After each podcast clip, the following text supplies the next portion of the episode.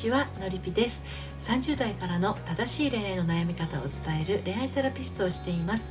愛に悩む女性の心の進路相談をしたり仲間と一緒に人生の夢と愛を叶えていくのりぴの隠れ家オンラインサロンを運営しています。はい今日はですね自分が子供すぎて子育てが不安ということについてお話をしていきたいと思います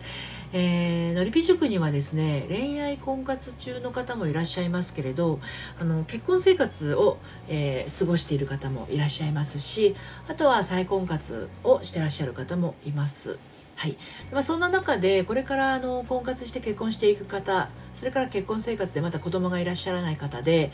あの子供を持つことにですねものすごくこう重圧を感じていらっしゃる方もいらっしゃるんですよね。ということで今日はこの自分が子供を過ぎて子育てが不安ということでお話をしていくんですけれども何て言うのかなこの子供を産んで育てることなんかとてつもなく大仕事のような感じがしてしまってるんじゃないかと思うんですよね。いや私なんかに子供が育てられるのかとかいやいやいやそもそもお産に耐えられるのかとか産んだ後ちゃんと育て上げることが私にできるんだろうかね、私みたいなのが子供を産むなんて子供が子供を産むようなもんなんじゃないのかなとかね。無責任に子供を産んでそれから先育てられませんなんてことになったらどうしようみたいな。初めての妊娠出産っていうのはあの私にとってもですねはるか昔の記憶であるにもかかわらず結構今も心に残ってますでもそれでもなんとかなるのが子育てで、まあ、なんとかならなかったら周りの手を借りればいいんじゃないのっていうのが私にとっては子育てなんですけれどもね。うん、で一人で抱えないっていうことっていろいろあると思うんですよ人生の中で、まあ、その中の最たるものなんじゃないのかなって思ってます子育てってね。うん、であそうそうこのことについては公式サイトの、えー、読むセラピー愛のトリセツの方でもですね綴っていますので後ほどあのご興味ありましたらそちらの方も読んでいただければと思うんですけれどもね。はい、であの子育てに関してなんですけれどもあのはっきり言って難しく考え始めた瞬間ですねめちゃくちゃつまらなくなるし苦しくなります。で逃げ出したくもなるしあの怖くなりますね。で子供が子供を育てるようなもんっていう感覚っていうのは確かにその通りだと思いますよ。私も29歳であの最初の子供を産みましたけどあのこれね何歳で産んだとしてもですよ。18歳で産んでもあの25歳で産んでも40歳で産んでもね45歳で産んでも誰もが子供を持った瞬間ってど素人なんですよね。自分の子供。本当にもうあの新米中の新米なんですよ。でしかも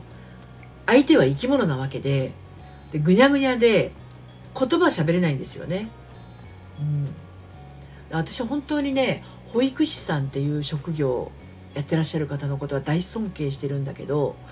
あのもしかするとね仕事として全うできるのは他人の子だからかもしれないとも思います。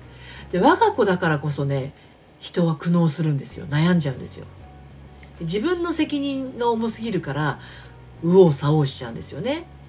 でそういうところから子育ては楽しくないとか子育ては辛いっていうのが生まれちゃうんですよね。うん、でねあの子供が子供を育てるようなもんっていう感覚でお母さんとかお父さんがいてくれた方が子供にとってはね楽しいんじゃないかなって思うんですよね。なんかこう妙にお父さんお母さんしているよりまあ、そのお父さんお母さんしてるっていうのもそれぞれの価値観がありますけれどもお父さんはこうあるべきだとかお母さんはこうあるべきだってみたいなものってみんなそれぞれにねなんかちょっと持ってるかもしれないんだけどその子供が子供を育ててるようなもんなんですよっていうような同じ目線で子供と一緒に悩んだり立ち止まったりした方が親子と一緒にね親子で進んでいけるっていう意味ではあのすごく素敵なことなんじゃないかなって私は思うんですよ。なんかこう何から何まで上から目線とか、えーと、いちいち指示出しされたりとか親が言うことが全てだよみたいな関わり方とか親に口答えするんじゃありませんみたいなそういう育て方をされている人はね分かると思うんだけど本当にうざいんですよそういうのって。あの決して反論できなかったりするんですよちっちゃい頃ってね怖いから。うん、で怖いしあのそこあんまり反論してねご飯あげませんみたいになると命に関わるじゃないですかめちゃくちゃ怖いんですよね。うん、で親っていうのはあの養育者っていうのはねあの子供にとって命な命の源である食事を提供している人でもあるわけ。食事を提供してくれる人でもあるわけね。言うこと聞かないならご飯抜きよってね。今だったらそれこそ本当に虐待の一つになっちゃうんだけど昔はそのなんだろうな漫画とこでもありましたからね。それこそあのえっとサリーちゃんとかね。サザエさんでもあったんじゃないかな。おやつあげないわよとかね。ご飯抜きよとか。あとなんか悪いことするとお家の外外に出されちゃったりとかね。あの木にくくられる人とかもいましたよ。うん、あの学校の体罰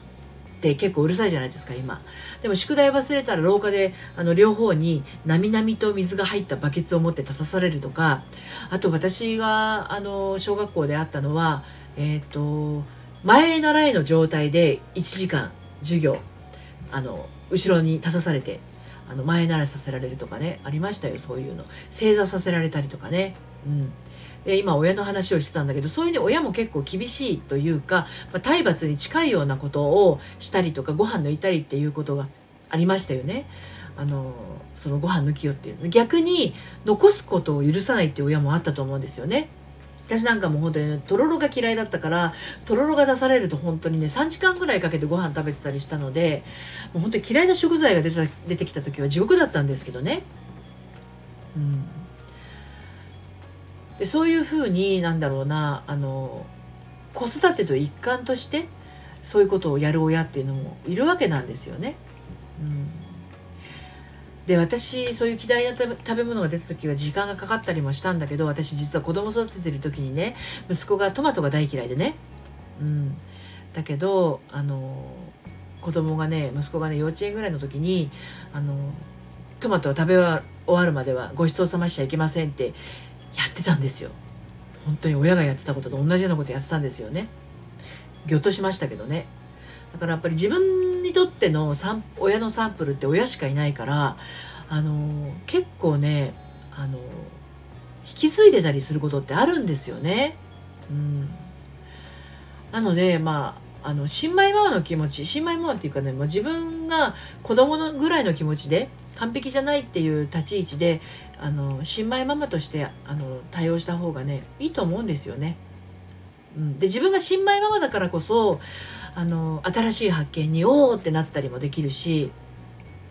で自分にそういうなんだろうな責任感みたいなものをものすごく厳しくあのかけてたとしたらですね、まあ、こんなのできて当たり前よねとか私やっぱりダメだわの繰り返しになっちゃうと思うんですよね子供育てててもね。なんかこう自分責めがいつまでも終わらないような完璧主義のダメなしダメなしおばばみたいな感じになっちゃうと思うんですよね。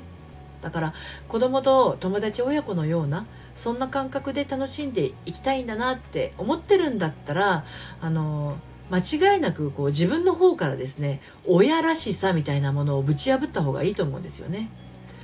でも子育てに関しては本当にねあのご飯を食べさせてあげてお風呂を用意してそれから寝心地の良いお布団で寝かせてあげるそれだけでいいと思うんですよ。うん、あとはね楽しくガハハって親子で笑ってたらいいと思いますよ。うん、ですので自分が子供すぎて子育てが不安だなって思ってる人はあのー、ものすごく楽しい子育てができる素養を持っている素質を持っている人だと思いますよ。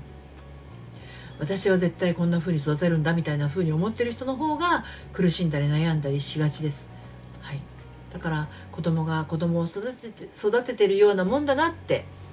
いうのは本当に最高に楽し楽しい子育ての基本だと私は思うんですよ。無理に親っぽくなっちゃうとね楽しくなくなっちゃうよって思います。はい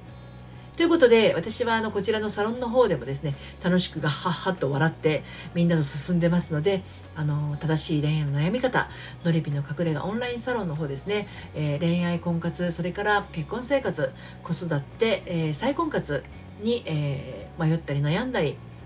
そういうメンバーと一緒に進んでますのでご興味ある方は、えー、説明欄のところから遊びにいらしてみてください。今日も最後までお聴きいただいてありがとうございました。それではまたさようなら。